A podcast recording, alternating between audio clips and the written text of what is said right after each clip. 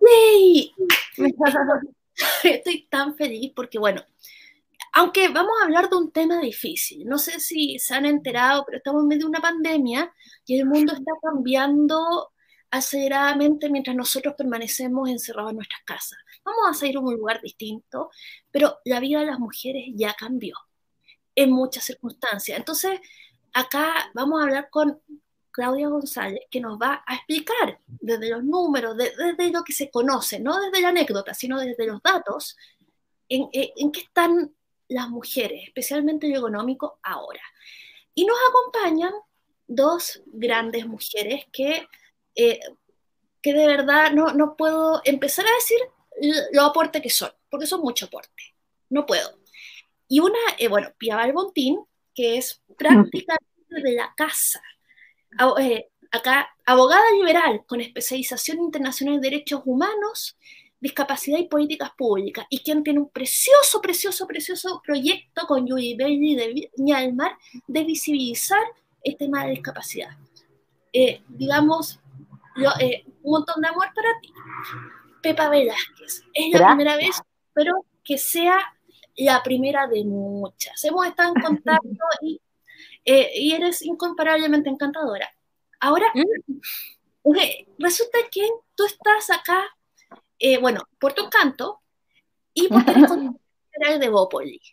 Y, y nos interesa mucho la visión de las mujeres eh, que están en, en, lugares de responsabilidad eh, política, porque de verdad, bueno, tú eres la, la, voz de muchas mujeres, tú llevas, tú, llevas la visión de las mujeres al Consejo, entonces es importante que, que estés bien informada, o sea, tienes un nivel de responsabilidad mucho más alto y, me, te agradezco mucho que estés acá. Gracias, gracias. Claudia, golpearnos con los números. A ver, eh, bueno, yo creo que como dijiste, el tema de la pandemia efectivamente ha afectado, bueno, sin duda, como todos lo sabemos, a muchas mujeres y hombres, eh, niños, adultos mayores, a lo largo del mundo. Eh, a veces creíamos que posiblemente sin distinción de, género o sexo, eh, el efecto era igual para todos, el encierro, el etc. Pero lamentablemente hemos visto que mm, últimamente, y bueno, y a nivel mundial, esto no, no es solo una realidad de Chile, de que efectivamente la, el peso, hay un peso extra de la pandemia en las mujeres y que lamentablemente, como en muchas otras ocasiones, la, esta pandemia que ha generado, ha venido también en una crisis social, económica, también mm. ha impactado de forma mucho más significativa a las mujeres eh, que a los hombres.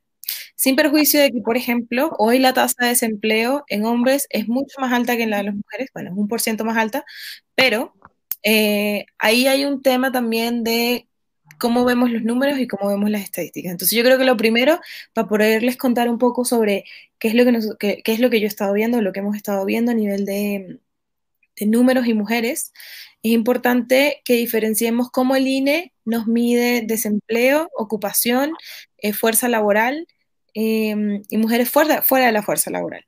El INE cuando hace cada mes su, conteo estadístico de quiénes están empleados y quiénes no, nos dice primero cuántas mujeres están en edad de trabajar. ¿Cuántas mujeres en Chile? Hoy tenemos, que está hoy aproximadamente por 8 millones. Luego de esa cantidad de, después de decirnos cuánta gente está en edad de trabajar, nos dice cuántas mujeres participan de la fuerza laboral. O sea, de ellas, de todas esas mujeres que están en edad de trabajar, ¿cuántas están trabajando o cuántas están buscando trabajo?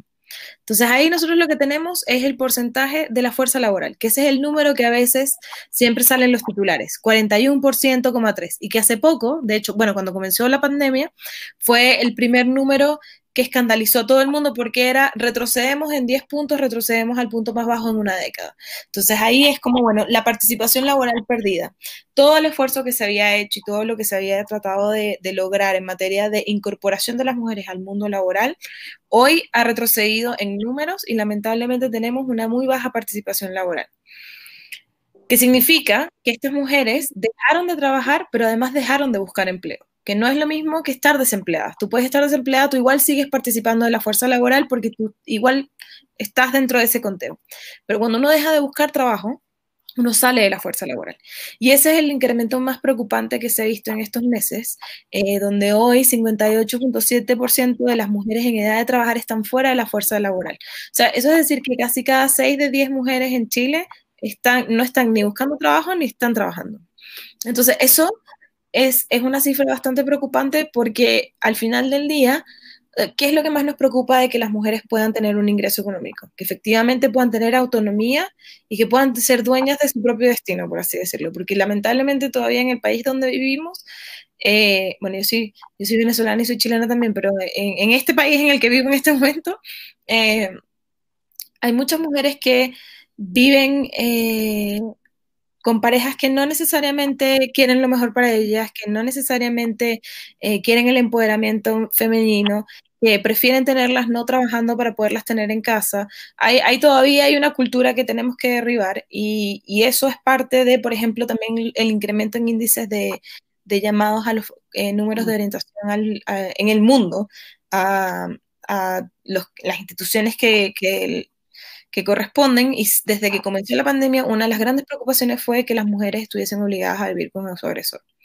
Pero volviendo al tema de eh, la autonomía económica, efectivamente, claro, ¿qué dificulta que una mujer que vive con su agresor pueda simplemente abandonarlo? El hecho de que no tiene recursos para poder hacerlo. Entonces, en la medida que le retrocedemos y que las mujeres no pueden em, simplemente tomar la decisión de irse porque no tienen un ingreso propio, se dificulta mucho el avance y el progreso de las mujeres eh, como individuos y también como grupo socioeconómico en el país. Entonces, eso yo creo que son cosas muy importantes ahora. Eh, en el nivel de ocupadas, por ejemplo, o sea, que es mujeres que tienen hoy trabajo, hemos visto un retroceso de un millón de personas. O sea, hoy hay un millón de personas menos de las que había en este mismo momento del año pasado trabajando. Y eso también es muy preocupante porque significa que esos son empleos que se han perdido y que va a ser mucho más difícil también de volverlos a crear, porque hoy sabemos también que por la legislación que tenemos en Chile es mm. mucho más caro contratar a una mujer que lo que es contratar a un hombre. Entonces, quienes vayan a, de alguna forma reimpulsar sus proyectos eh, empresariales o sus proyectos de vida, difícilmente lo van a hacer contratando mujeres. Y ahí viene el otro tema que también eh, se ha venido observando a lo largo de la pandemia, que es el problema de la mm. corresponsabilidad y la sobrecarga en labores de cuidado y domésticas del hogar a las mujeres. Nosotros hemos visto, o sea, o se ha visto a nivel mundial, eh, creo que hace poco una, una, encuesta que salió en el New York Times decía como que, no sé, las mujeres eh, les preguntaban a las mujeres cuánto contribuyen los hombres en su casa o no a los hombres. Entonces ellos decían, no sé, ponte cinco horas. Y las mujeres estaban como muy pocas de acuerdo con esa apreciación que tenían los hombres del aporte que hacían a la casa. O sea, ellos sobrevaloraban la, la cantidad de trabajo que hacían en la casa. Recientemente salió la encuesta de la católica, donde eh, también se medían, no sé si la pudieron ver, el estudio longitudinal de empleo, eh, que habla de datos del empleo real, y ellos hacen una parte específicamente sobre corresponsabilidad y las horas dedicadas, por ejemplo, de eh, hombres y mujeres a cuidado de niños. Y, por ejemplo, nada más durante la pandemia, las horas de, de semanales dedicadas al cuidado de niños y niñas, en hombres es cero, la mediana, y de mujeres es 14. Pero el promedio es hombres 8 horas a la semana y mujeres casi 19 horas. Entonces, eso igual nos habla también de una distribución muy inequitativa de las labores o de las tareas del hogar, de cuidado, y de cuidado no solo de menores, sino también de adultos mayores o personas eh, que requieren atención y asistencia. Y, yo creo que ahí también habla de lo que es parte de la cultura, del problema cultural que tenemos en el país, que es cómo hacemos para poder dividir de forma más equitativa las tareas en el hogar y entender que no se trata de ayudar a la mamá, sino de cómo nosotros, miembros del hogar, nos distribuimos las tareas de una forma en la que nosotros podamos decir, ya, bueno, esto es lo justo. Los niños más chiquititos ayudan, no sé, lavando los platos, sacando la basura, cosas que no sean tan peligrosas. Los niños que de mayor edad hacen tareas un poco más complejas y nos vamos rotando alrededor de la semana. Y tenemos un calendario tal vez donde nos, intercambiamos tareas. Y yo creo que lamentablemente eso todavía no existe, no lo tenemos acá. Eh, es el cambio cultural que tiene que venir ahora y que no es fácil porque porque requiere más allá de que uno lo fomente, que la gente también lo implemente y que entienda que de verdad el cuidado del hogar es mucho más que eh, botar la basura solamente el domingo. Entonces ahí hay que ver cómo también podemos concientizar. Yo creo que lo más importante de todo esto que está pasando es la importancia de, de entender el rol de las mujeres en la sociedad, de cómo lo vemos. Hace 10 años probablemente las mujeres que trabajaban, bueno, yo no sé cómo, cómo era para ustedes, pero cuando yo crecí, cuando yo crecí también en una cultura muy diferente, pero cuando yo crecí, mucho era de ver que las mamás que trabajaran eran casi que malas mamás, porque estaban todo el tiempo ocupadas y como que, y como que, como que, como que, y más de una vez me acuerdo, tal vez a una tía haberle escuchado un comentario así como, ay, ese niñito, como que no le conozco a la mamá. Eh, o por ejemplo, el papá nos venía a buscar, era el que iba al colegio, entonces, oye, pero qué terrible que el papá sea, ¿y dónde está la mamá de ese muchacho? Entonces, eso también son cosas culturales que tenemos que cambiar porque nada sería más ideal que efectivamente pudiéramos compartir con los, con los, con los esposos, con los compañeros de vida, no sé, con los padres de los, de los niños, el cuidado y las labores del hogar para que haya una redistribución mucho más potente y mucho más eficiente en la casa. Así que bueno, por ahí si quieren empezar, después podemos conversar de otros temas. Eh, ¿Quién quiere empezar? Una pregunta cortita. ¿Esto del desempleo femenino no tiene que ver también con el hecho de que las mujeres se dedican mucho más a labores informales? Que fueron una de las que primero cayeron. Sí, pero, pero acuérdate que el desempleo se mide mucho también en el, em, empleo formal. O sea, nosotros eh, efectivamente hay un retroceso gigantesco en el tema de la informalidad. Son las mujeres que más han sido afectadas, pero la mayor eh, parte es las mujeres que han salido porque debido a que tienen una sobrecarga de cuidado y no tienen hoy con quién dejar, a sus hijos, la decisión familiar tiende a ser la mujer deja de trabajar y el hombre sigue trabajando. Cosa que es terrible, porque al final del día estás destruyendo una carrera y no la otra. Entonces, y eso se ve también eh, a todo nivel, más allá de simplemente el lado informal. El lado informal obviamente se tuvo que, que quedar en la casa porque no podía salir a la calle. Pero el lado informal son hoy 600.000 mujeres, más o menos. Pero las que están saliendo de la fuerza laboral son muchísimas más. Mm. Así que tiene relación, pero ahí también hay un tema muy delicado del el cuidado de los niños, que es cómo fomentamos políticas públicas para que nos ayuden a eh, disminuir el costo de contratar a una mujer eh, por el tema de la sala cuna cómo efectivamente abrimos a la cuna en medio de la pandemia, porque hoy evidentemente es sumamente difícil dejar niños, o sea, como lo que decía la Beatriz antes, o sea, si tú tienes un adulto mayor en la casa y tienes hijos, ¿cómo, haces? Entonces, ahí hay que, hay que ver cómo lo vamos, cómo lo vamos arreglando, pero no, es fácil. Eh, oh, eh, Pepa, tienes eh, cara de querer decir, ah, no, pía, pía, pía. Las dos, las dos. Mira, dale, pía. Mira, es súper breve, es breve para seguir un poco con la línea que está diciendo la Claudia, a raíz del tema de la corresponsabilidad parental. De los temas que a mí más me ha tocado como, como abogada eh, tratar justamente durante la época del COVID, ha sido cómo justamente no se está aplicando en muchos casos el sistema de cuidado personal compartido. Porque lisa eh, en una situación de normalidad, ambos padres cumplen exactamente en, el mismo nivel, eh, los mismos tipos de responsabilidades. Incluso en aquellos casos en los cuales no estaba regulado el cuidado personal compartido, eh, bajo los principios del interés superior del menor corresponde a que los a que la corresponsabilidad trate de ser lo más equitativa entre uno y otro.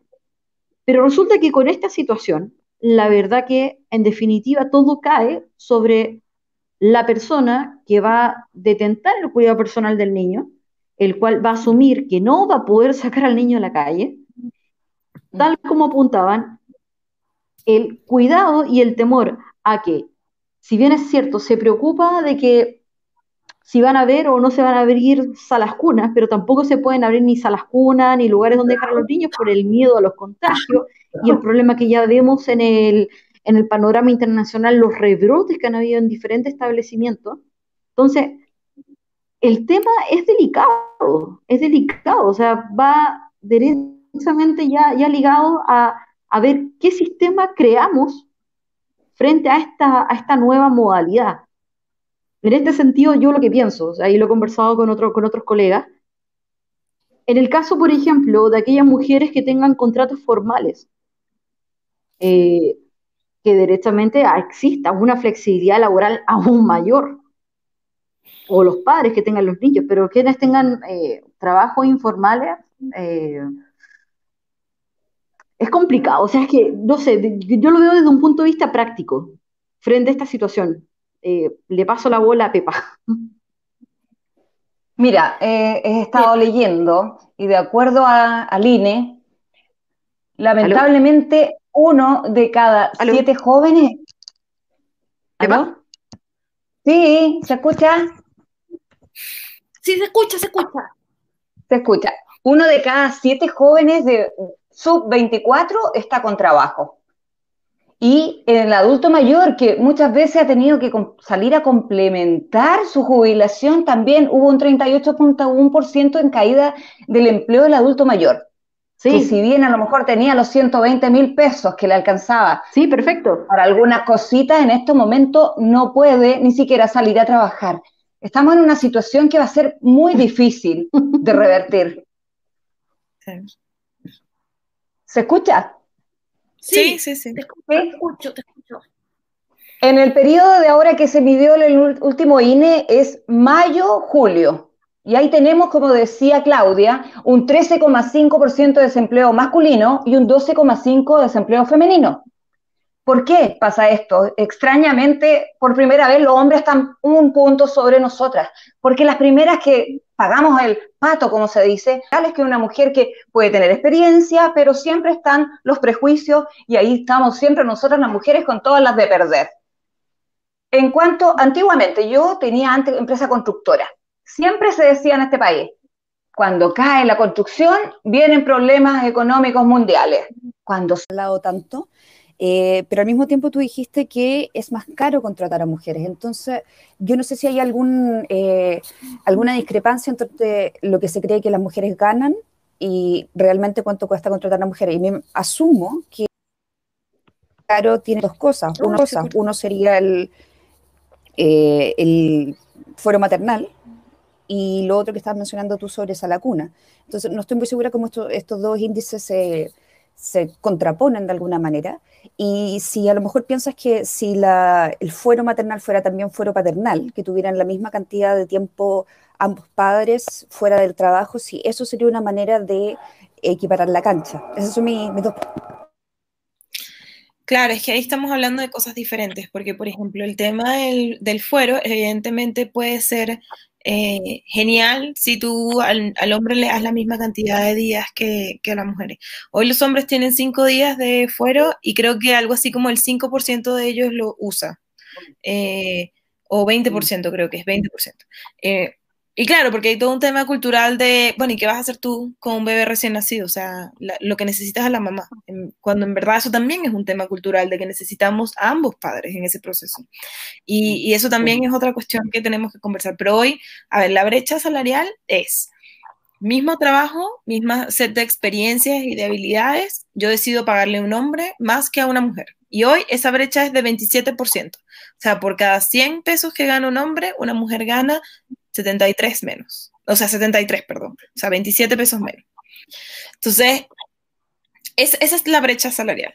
Pero, pero ahí no estamos considerando el tema de esa lacuna, sino que es por, por simplemente, o sea, si yo le quitara el nombre eh, en la postulación o un empleo para no saber si es hombre o mujer eh, a la postulación, probablemente esas personas ganarían exactamente lo mismo, independientemente de que hay que pagar después fueros a la cuna, etc.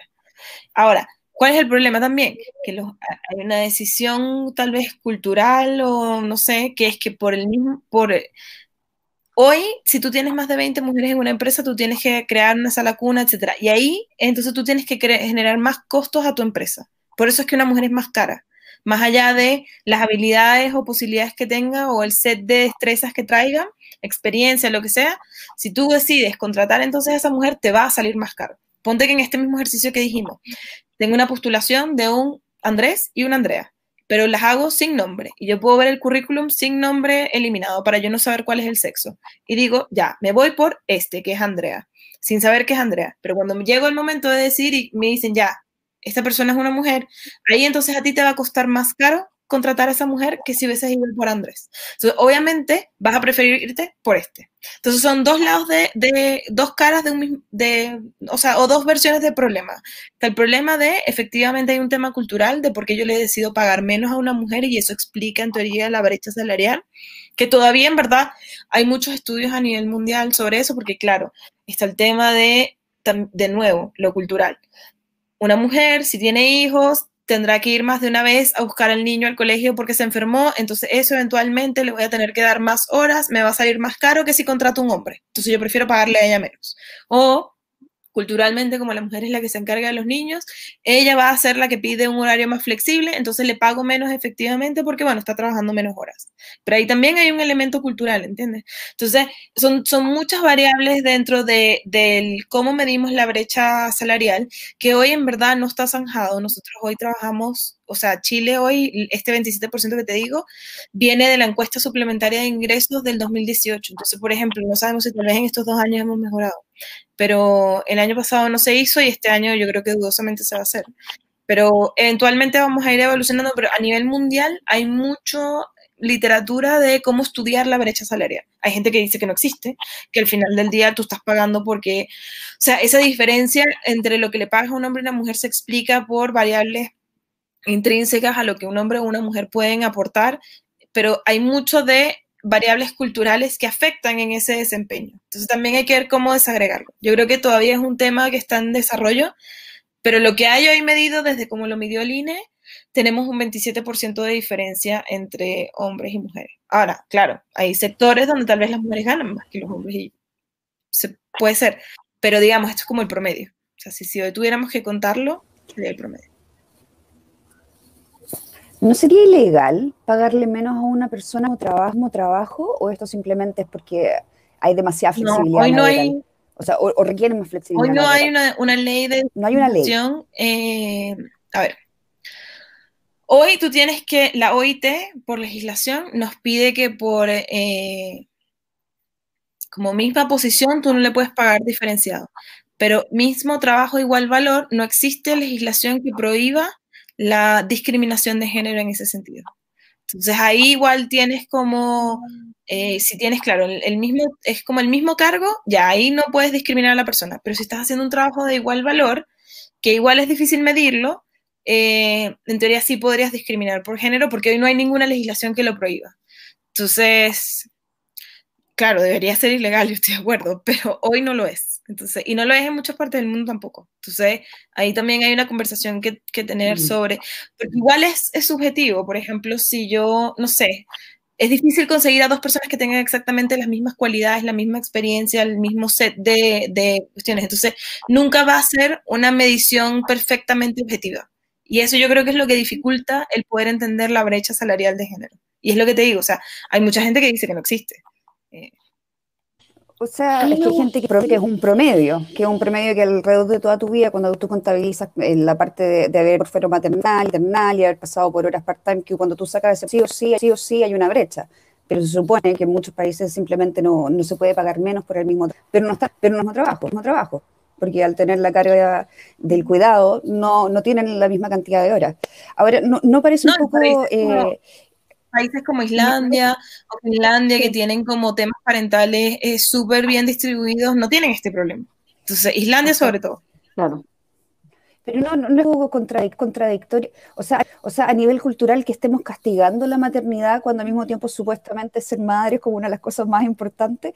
A mí me parece que este, este sistema Desincentivo total. Si supuestamente queremos alcanzar un nivel. un gran desafío de cara al futuro, el cómo dejamos de ver a las mujeres, cómo, cómo el traer vida deja de ser un simple costo y cómo empieza a ser un, no sé, no sé cómo más decirlo porque tampoco quiero que sea, un, digamos, algo de una carga. Pero la verdad es que, o sea, no, como, no quise decir un atributo, pero porque tampoco quiero que las mujeres sean solamente eso, una madre, pero efectivamente mm. nunca debería ser un costo. Lamentablemente, culturalmente, lo, o sea, sí ha sido visto por mucho tiempo, entonces derribar eso nos va a costar todavía un par de años. Y a mí eso es precisamente lo que me preocupaba. Eh, con todo lo que tú me dices, como que eh, tomar la decisión de, ser más... Eh, bueno, hoy día tenía una conversación por Facebook con un caballero muy bien educado que, con el que estábamos hablando del tema de la libertad de elegir. Entonces, eh, y ponía qué pena que a, que a las mujeres hay que, que elegir, a enseñarles a valorar la maternidad.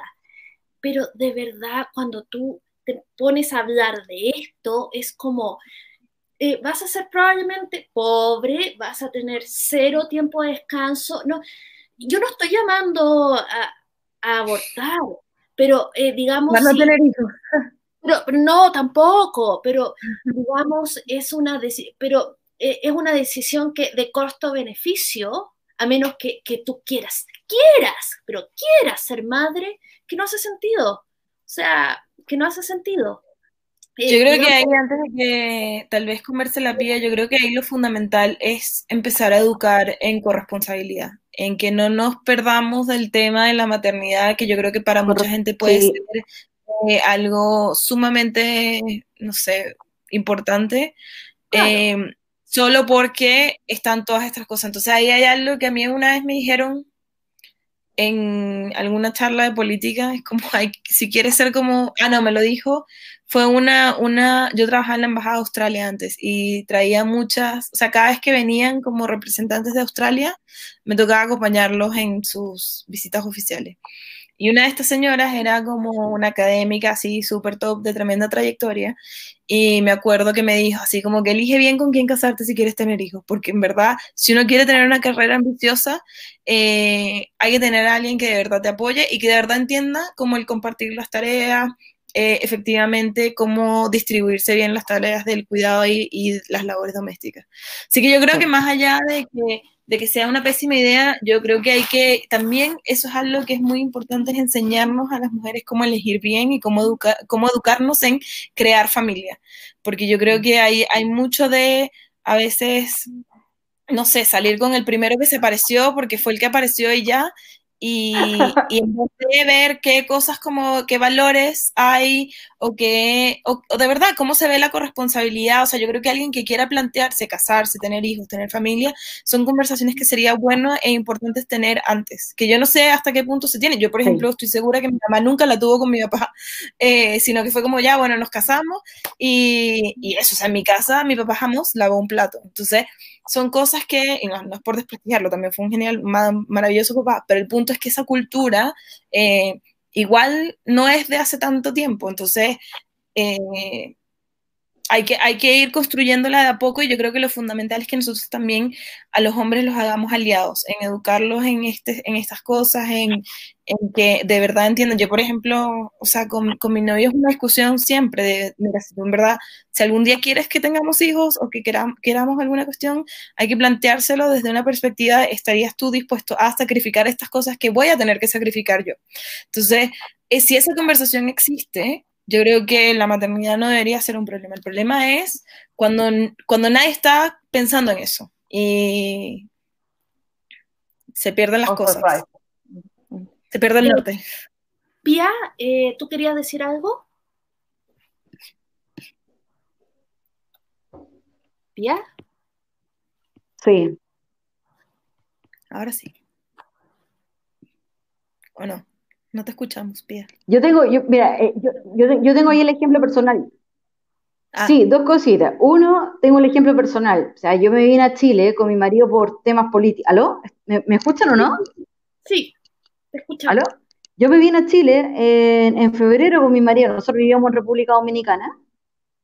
Y, y, yo tengo claro que si mi marido, mi marido, mi marido todavía no puede llegar a Chile, cuando él llegue, él, él va a estar el primer tiempo con mi hijo y, yo aquí voy a seguir trabajando como abogada y para nosotros eso no es tema. O sea, no es tema porque para nosotros siempre la, crianza de, nuestro, de, nuestra familia ha ido tendiente a, oye, somos un equipo. O sea, aquí nosotros como familia tenemos el concepto de equipo. Hay un tema, o sea, un segundo tema que un poquito que me voy a salir de la corresponsabilidad que le quería hacer el comentario a Claudia, es a modo pregunta. Quizás te voy a hacer una pregunta trampa. ¿Tú crees que es importante, de cara a un próximo proceso constituyente, que a raíz de todo esto que hemos conversado, eh, se establezca en una próxima constitución una perspectiva de género que establezca ciertas equidades respecto de nosotras para con, para con los hombres, principalmente lo que estamos hablando acerca de estas desigualdades a nivel tanto laboral como a nivel familiar. ¿Cuál es, cuál es, tu, cuál es tu visión? Sí, yo creo que es fundamental. Y yo creo que hay países, o sea, por ejemplo, a mi pesar, Venezuela es un país. la pregunta? Ah, sí, que creo que está un poquito retrasada. O sea, como que te llega la señal atrasada. ¿Aló? Pero Venezuela es un país. No se escucha la pregunta? muchísimo más avanzado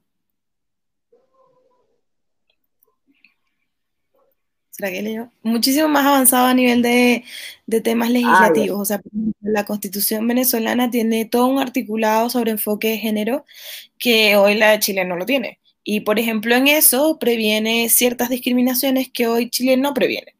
Entonces, eh, yo sí creo que sería fundamental por lo menos tener esa conversación. O sea, no sé si quedará plasmado o no, pero por lo menos sentarnos a conversar sobre qué tipo de artículos quisiéramos tener en una constitución que tenga un enfoque de género. Porque no es menor que siendo la mitad del país, de la población del país, hayan como que haya, haya una falta de entender cómo somos diferentes, porque yo creo que ese es siempre el error, de que no, que es que las mujeres quieren que seamos iguales y no somos iguales, y es verdad, no somos iguales, somos bien diferentes y tenemos necesidades diferentes. El tema es que nuestras necesidades y nuestros deberes estén reconocidos, nuestros derechos y nuestros deberes estén reconocidos igualmente en una en un lugar como lo es una constitución. Entonces yo ahí creo que por lo menos sería digno o necesario que nos, sentemos a tomar el tiempo a conversar, porque mm, porque no es menor y yo creo que yo creo que sí pueden salir cosas muy buenas de esa conversación. Tal vez no al estilo como lo tienen, la, o sea, menciono el tema de Venezuela porque es el que conozco, pero no como los articulados de Venezuela, pero estoy segura que hay muchas otras constituciones a nivel mundial que tienen resguardos eh, para la mujer en derechos y deberes para, específicos a las mujeres a nivel mundial y que pueden ser muy beneficiosos para nosotros como país tener. Entonces ahí, ojalá efectivamente se dé esa constitución. Yo creo que a nivel de de, por lo menos yo, yo milito en Evópolis, yo creo que a nivel de partido ahí también hay una conversación que tener. Eh, Pepa, ¿tiene, ¿quieres comentar algo? Sí. en Evópolis nosotras estamos por una constitución, las mujeres, en que nos incorporen. Si vamos a hacer cambios, es el momento. Es el momento de heredar para nuestras futuras generaciones. Entonces, no tenemos más que tener inseguridades laborales. Las mujeres tenemos que cimentar ese camino. La simetría de roles, si bien existe, porque hay una cosa que somos géneros distintos, naturalezas distintas, pero esas naturalezas tienen que irse equiparando en cuanto a que nosotros no somos ni física ni intelectualmente inferiores ni subordinadas al género masculino. Este es el momento y las mujeres en Evópolis estamos por buscar el lugar para todas las mujeres independiente de, la política, independiente de religión, de norte a sur, de modo transversal. Las mujeres tenemos la gran oportunidad y no la vamos a desperdiciar.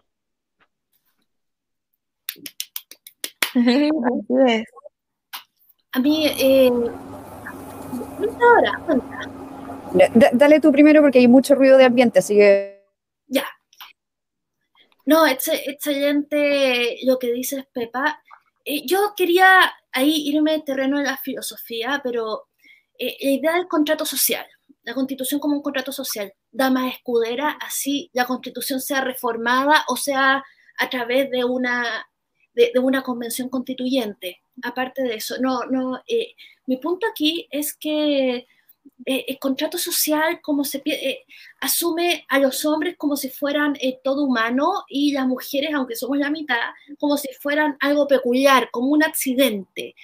Cuando, entonces, no, entonces nos invisibiliza lo típico de Rawls, que habla de, que, de contrato social de Rawls, que es una idea muy linda, pero que asume que todos los participantes en ese contrato son adultos en, en, pleno uso de su funcionamiento, digamos, que no, eh, y, esos adultos, por supuesto, no son mujeres que tienen a su cuidado a nadie, o no son niños que están siendo cuidados, o no son adultos mayores o gente con discapacidad. Que, entonces, el tema de los cuidados, acá no, no es el tema de las mujeres y los hombres, aunque también lo es, pero acá el punto no es el rol de género, es el tema de los cuidados. Y es cómo ver eh, que los cuidados y a la cuidadora, porque la cuidadora suele ser mujer, no pongan a las mujeres en una posición de, dependencia y de vulnerabilidad. Porque eso es, que eh, eso es, además de que claramente los trabajos tipo reproducción, hacer el aseo, hacer el almuerzo, cuidar a los niños, eh, no, no, no son tareas que te permitan prestigio social o crecer, eh, hacerte conocer como un, eh, una, como, como profesional, no te dan prestigio social y no te dan dinero. Entonces, digamos, es una gran pérdida. Y esa cuestión como sociedad podemos, podemos enfrentarla de manera creativa, no tenemos por qué seguir como estábamos. Ok, Isadora. ¿Pasó el bug, el tren? Sí, justo, sí, lo que pasa es que yo vivo arriba de una consulta de dentista, entonces de vez en cuando se escucha el taladro. evitando que lo escuchen. bueno, la, bueno, la cosa es la siguiente. Yo me voy a tomar un poco de lo que estabas diciendo tú sobre el desprestigio de repente de, la, de las eh, labores de cuidado, pero aparte de todo lo que hemos hablado sobre el cuidado de las mujeres, yo creo que lo que, lo que Claudia dice al respecto, yo también creo que hay una consideración de lo femenino, valor, valor eh, o sea, los supuestos valores femeninos como algo contraproducente en niveles de posiciones de poder. Por ejemplo, eh, no, se, no se ven tantas mujeres en posiciones de, no sé, CEOs o, o cualquier otra que, requieran eh, mayor capacidad, no de trabajo, pero sí de tiempo, precisamente porque se ve cosas como la empatía, la necesidad de colaboración y todo eso se ve como algo no positivo en un, en un puesto de porque supuestamente que en ese nivel tienes que ser competitivo, agresivo, agresivo eh, tienes que ser eso. Y muchas veces los valores femeninos que llevamos acarreando hace mucho tiempo eh, nos hacen personas un poco más de, colectivo, de tratar de compensar y de mucha empatía. Y a mí me parece que esos valores no se ven como algo bueno. Y te voy a poner un, ejemplo. Eh, hace mucho tiempo un amigo mío que trabajaba en el área de ingeniería eh, tenían que contratar a una persona nueva. Y, tenían dos personas, un hombre y una mujer, donde la mujer tenía un currículum un poco mejor que este hombre. Pero al momento de la entrevista personal, ella era muy eh, retraída, tranquila, tranquila, no era una persona así muy demasiado, con, demasiada persona. Y llegó este hombre, las traigo Peter, así Peter, así, no, yo tengo todas estas ideas, yo soy súper movido. Claro, lo contrataron a él porque dijeron, ah, no, esta es la persona que necesitamos con esta, esta actitud, esta personalidad. Y resulta que terminó siendo un chanta, terminó siendo una persona que realmente no hacía la bien, la pega y se perdieron a esta mujer que podría haber hecho un mejor trabajo, pero con una actitud distinta al trabajo. ¿No te parece que quizás el tema cultural no es solo la crianza de los hijos, pero también una, eh, una visión negativa de los que son o han sido históricamente valores femeninos? No, bueno, y ahí hay un tema de, o sea, el tema cultural está en todos lados. Hace nada las mujeres no, las no les permitían entrar en minas de, o sea, en, minas, porque traían mala suerte. Mala suerte. Ni siquiera te estoy hablando de como que eran peligrosas, no. Una mujer dentro de una mina era mala suerte. Entonces, el tema cultural está en todos lados, está no solamente, no solamente en el, en, claro, en el tema de la corresponsabilidad. O sea, obviamente hemos hablado de la corresponsabilidad porque yo creo que hoy es en lo que más fuertemente y masivamente nos afecta. Pero lo que tú dices es cierto, y no solo por eso, sino también hay un estudio, estaba viendo en el Harvard Business Review de por ejemplo, los hombres en, mesas directivas, en boards, no les gusta contratar a mujeres porque como ellas son mucho eh, más aversas al riesgo, eh, como que no, no, toman decisiones arriesgadas, entonces la compañía no crece de la misma forma, se queda como en una zona segura. Que eh, puede ser cierto, entonces, pero claro, hay, hay temas culturales de muchísimo más allá de, bueno, tal vez cómo las mujeres medimos el riesgo, yo creo que eso podría ser algo positivo, eso también viene del cómo tú ves esas cosas. Creemos o no que el hecho de no tomar decisiones arriesgadas es bueno para la compañía, no, a veces nos sale bien y a veces nos sale mal. Entonces hay muchas cosas que yo creo que hoy el mundo se está planteando y está cambiando y yo creo que no, esto no, claramente no es solamente a nivel de Chile, sino hay, hay países que llevan rato conversando en esto y nosotros estamos tratando de ponernos al día.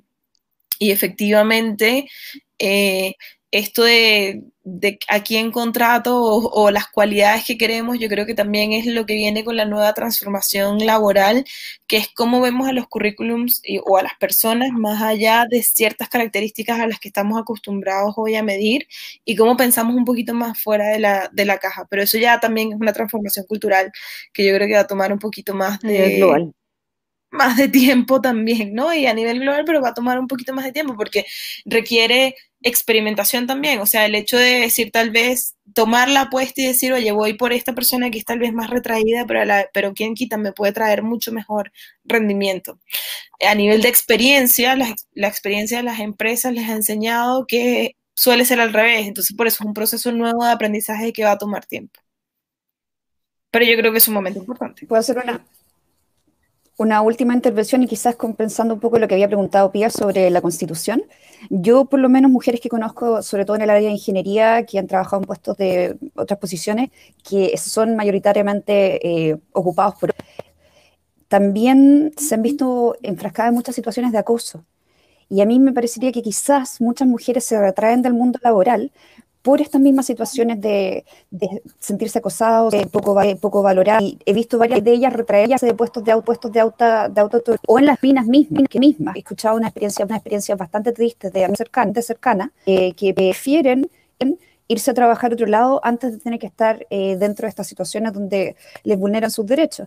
Entonces, quizá, no sé si habría una manera de abordarlo en la Constitución de, o, o leyes más rígidas, quizás no sé si, no sé si a nivel constitucional, porque ya ahí son leyes muy específicas y acuérdate que las constituciones se supone que son el gran mapa. No nos dice dónde está cada uno de los detalles, sino me dice cuál es la ruta por la que tengo que andar.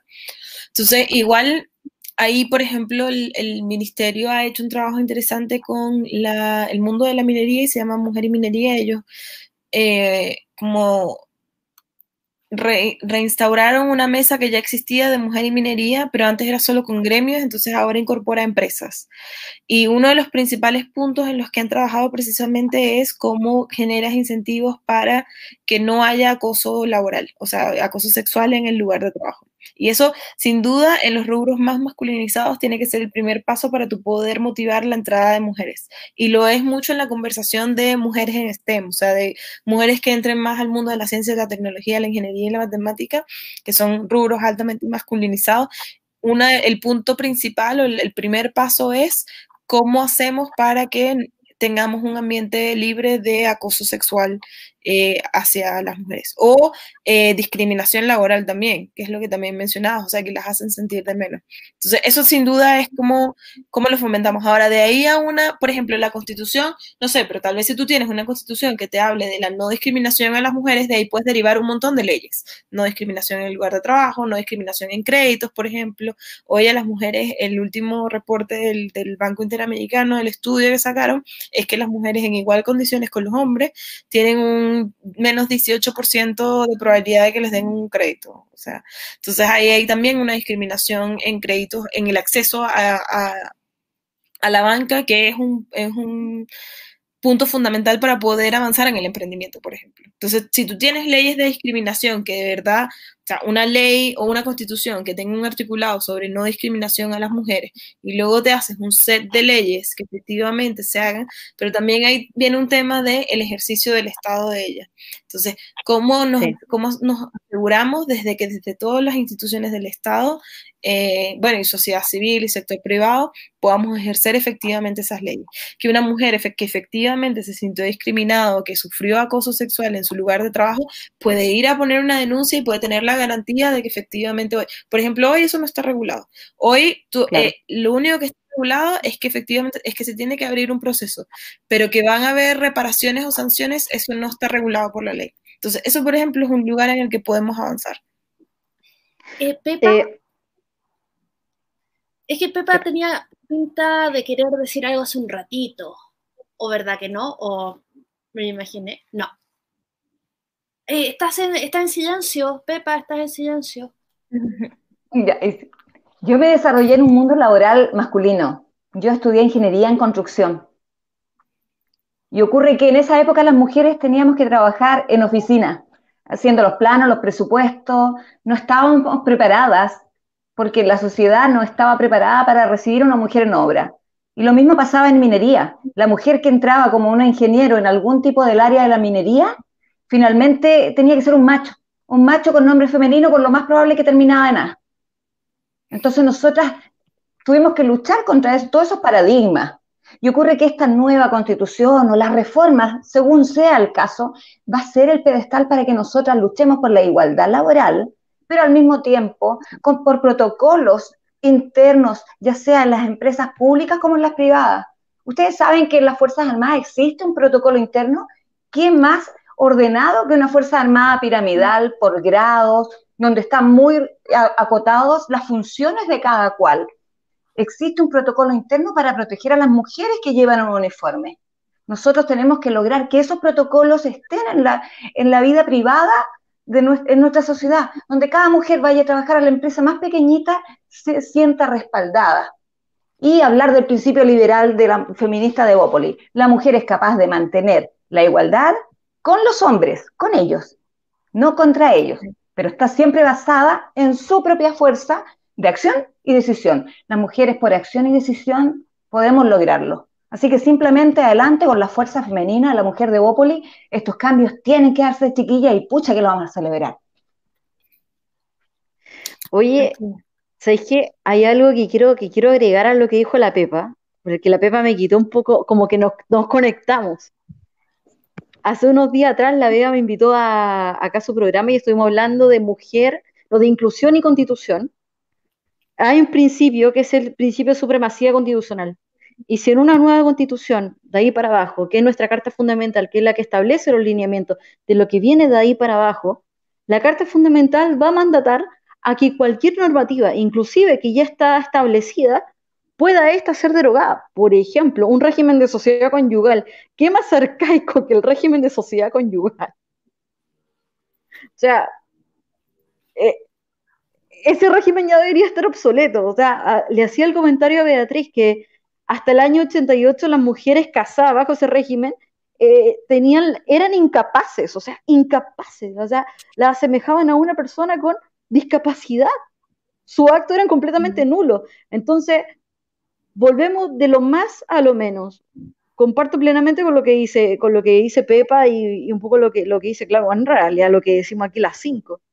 Que cualquier cambio, cualquier desafío que nos incluya de cara a un, a un próximo proceso, en definitiva va a ser una revolución tremenda para, el futuro de nosotras y nuestras futuras generaciones. Es necesario. Isadora.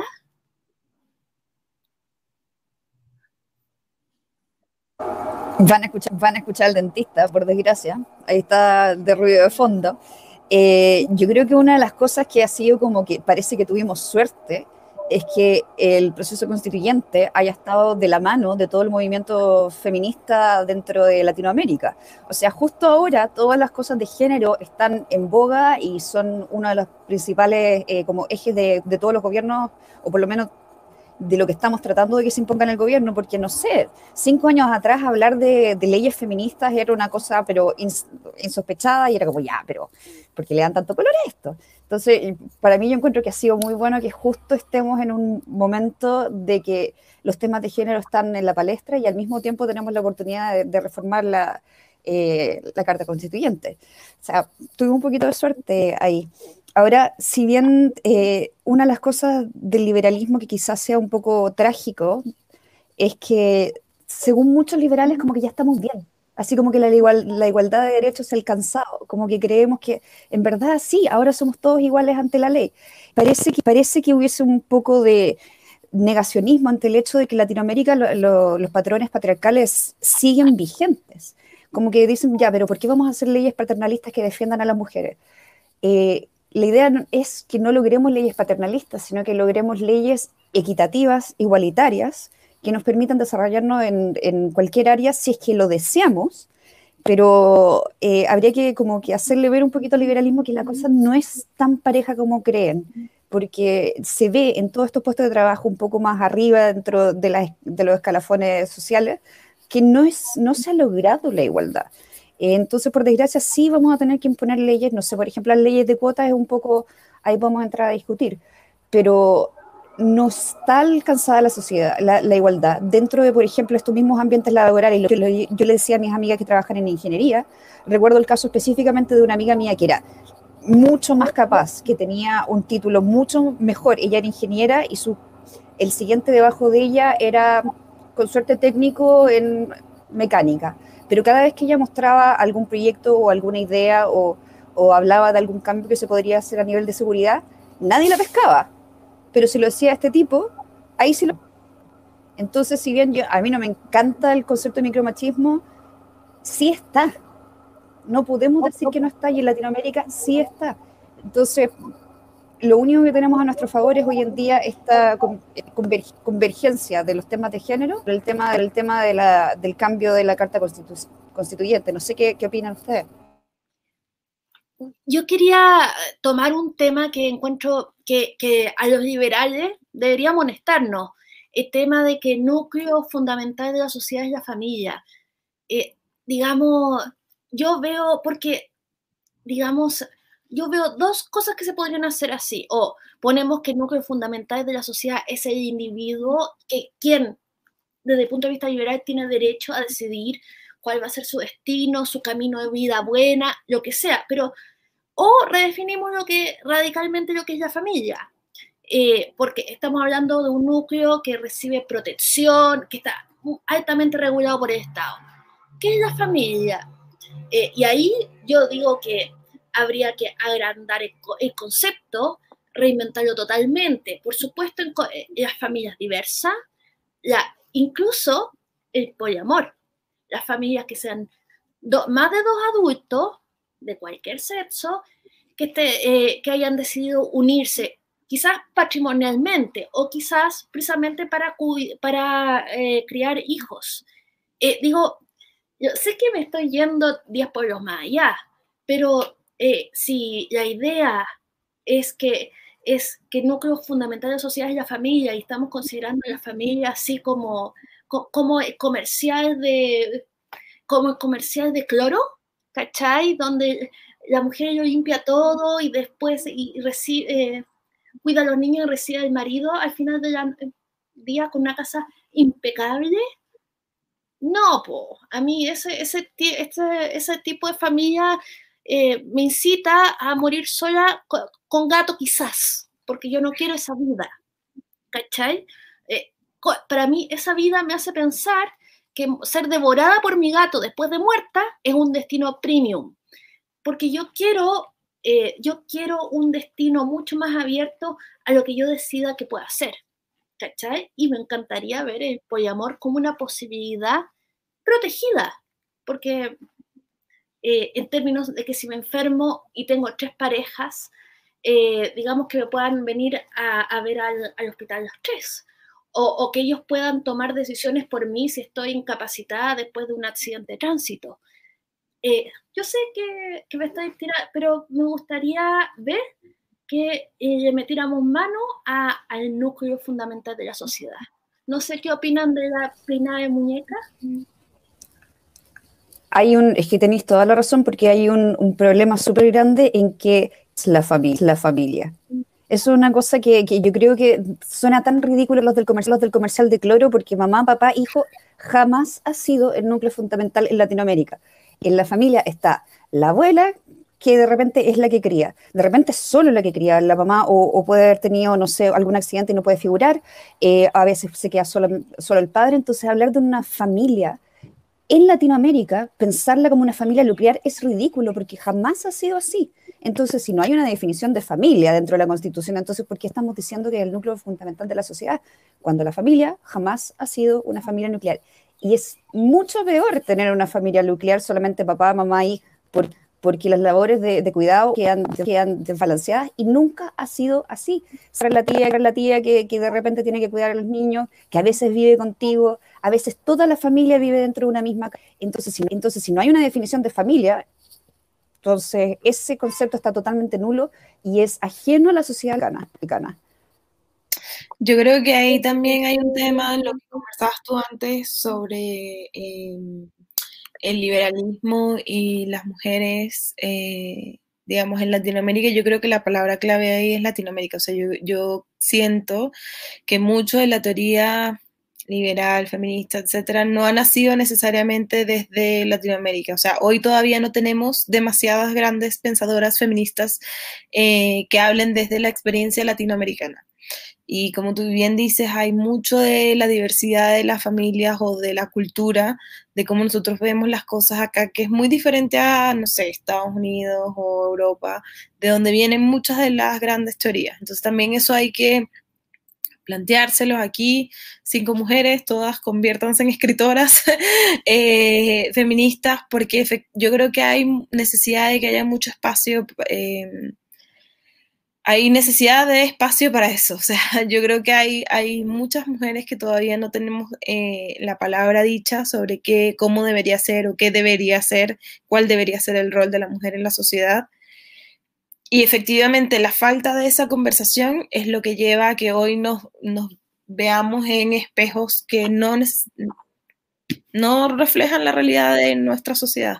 O sea, eh, las abuelas y las tías son demasiado importantes acá, em, de formas que no lo son importantes en otros lugares del mundo. Em, más allá de cómo conseguimos la familia, porque ahí yo creo que también, o sea, parte de lo fundamental de una constitución es que nos incluya a todos. Entonces, por ejemplo, hay familias que tal vez sí son solamente papá, mamá y dos hijos. Y esa familia tiene que estar tan incluida como la familia poliamorosa o la familia, lo que sea, la familia de la abuela y el niño. Y yo creo que la, la, conversación tiene que ir por ahí, cómo creamos un artículo o cómo, cómo vemos la sociedad desde esta diversidad de familias, em, que al final del día debería ser todo considerado única, solo entendida desde la diversidad, de que cada familia, o sea, la familia puede ser el núcleo de la diversidad, pero entendida desde sus distintas formas, eh, como sea que sea que, que quiera cada quien concebir su familia porque mi, mi, familia puede ser mi gato, como dice Beatriz, o sea, si yo decido que sea mi familia, y yo creo que eso es, es algo que nosotros tenemos que también fomentar que se respete. Pero ahí también lo principal es que, que cada quien pueda elegir su destino y que en, esta, en este país y en esta constitución tengan tanto espacio. Quienes, yo tenía una amiga en, en la universidad que ella literal desde el primer día nosotros estudiando economía me decía, mi sueño es ser mamá. Yo sí, bueno, pero hay tanto, tantas cosas que uno puede hacer en la vida. Yo solo quiero ser mamá, es lo único que yo quiero en la vida. Y está bien, y en verdad el país y el mundo tiene que darle espacio a gente como ella, como a la niña que quiere ser astronauta, como a la gente que quiere tener tres parejas. O sea, yo creo que eh, en parte el, el, desafío es ver cómo podemos ser lo más inclusivos posible, lo menos discriminadores posible y, y en eso también, por ejemplo, hay un tema, y yo como migrante les puedo decir, hay, hay también una diversidad de la, de la familia en la migración que también hay que tomar en consideración el rol de las mujeres cuando son migrantes. Por ejemplo, uno de, de los principios fundamentales en la migración es que para las mujeres migrar suele ser un potenciador de su autonomía económica, porque si te vas sola, eh, tienes un ingreso, tienes que trabajar para poder mantenerte y suele sacarlas de la pobreza. Entonces también eso, ya por un lado es bueno, pero las mamás mamás migrantes siempre están solas. Entonces, si te enferma el niño o te enfermas tú, no tienes quien te ayude a cuidar al niño, no tienes redes. Entonces, hay ahí como, como varias variables que interactúan de forma bien compleja y que también hay que mirar porque yo creo que dentro del mundo que estamos viviendo eh, de automatización, de eh, eh, comercio internacional en exceso, incluso de trabajo, de mano de obra, ahí la migración puede convertirse en un fenómeno, o bueno, los cambios climáticos, la migración se puede convertir en un fenómeno mucho más común y, y hay que entender también el rol de la mujer dentro de esa perspectiva. Eh, ¿La inclusión es el núcleo fundamental de la sociedad? ¿La inclusión? Muy bien. Ella, hay que... Eh, ¿Cómo quedaría esa, ese, ese, inciso? ¿cómo, lo escribimos? ¿Cómo lo escribimos? A mí me gusta we the people pensamos que la inclusión tiene que ser el núcleo fundamental. Eh, como, como artículo primero, inciso segundo, la inclusión es el núcleo fundamental de la sociedad. Sí, hay, hay, muchas formas y yo creo que el mundo tiene muy buenas experiencias al respecto que nos pueden ayudar a ver cómo, cómo se puede hacer, pero estaba buscando en la... Hay harta gente, hay harta gente. dice algo al respecto, pero no me acuerdo dónde. Eh, bueno, Sí, estamos- yo- harta gente va a estar en contra, digamos que pongamos que el individuo es, es- es el núcleo de la sociedad, porque hay harta gente que no le gusta esa perspectiva individualista, entonces hay que buscar una manera bonita de decirlo. Claro. Sí, eh, punto bueno es que el liberalismo es individualista, entonces eh, no estoy diciendo individualista en el sentido de eh, no me importa nadie más, sino de que no queremos Desde el eh, individuo. No queremos entregarle a otro la toma de decisiones sobre nuestras vidas, pero somos perfectamente capaces de cooperar y de aliarnos y de trabajar en conjunto. El punto es que no queremos que nos pongan autoridades encima. Entonces, bueno, estamos terminando. Ha sido un fantástico, Claudia. Ha sido una expositora de lujo, con la idea muy clara y de verdad eh, me salgo de, de, de, esta conversación más inteligente y mejor informada según, y te lo agradezco. Qué Eh, bueno, esa es la idea. Quería darles a todas unos, unos minutos para mandarle un beso al gato, dar un último mensaje o, no sé, pro, promocionar el nuevo set shop que van a abrir. Todas esas cosas que, eh, que es importante o, una, o repetir una idea que es fundamental. Así que me gustaría, vamos a empezar por Pepa. Pepa, adelante. Bueno, en primer lugar agradecer la invitación, compartir con todas estas grandes mujeres y decir que nosotros como individuos, como personas unipersonales, hemos llegado a este mundo para ser felices. Si esa decisión está en formar familia, bien. Si esa decisión está en tener un trabajo y ser feliz en lo que estás haciendo, estás desbordando, desbordando esa felicidad, es el objetivo de nuestras vidas. Así que muchas gracias por la invitación, Beatriz, una vez más acá en este programa Gracias. Liberty. Eh, Pía, Pía, ¿sí tú? Primero, un honor estar con todas estas mujeres preciosas, grandes mentes. Y como siempre, Sipo, yo pruebo. Sí. Gracias, Bea. Gracias, Bea, por la invitación una vez más. Eh, Isadora. No tengo demasiado que agregar porque creo que, que lo hemos todo excelente, todo excelente para la invitada especial, especial. Yo muy feliz de estar aquí, creo que hemos avanzado. Ojalá alguna de las que está acá salga de constituyente, anda a impulse esta, esta, causa y que esté plasmada una constituyente, constituyente, algo que permita la inclusión y la igualdad de género y la igualdad ante todo, de todos los seres humanos irrespectivo del género. Así que vamos que se puede y apruebo. Claudia, la última palabra.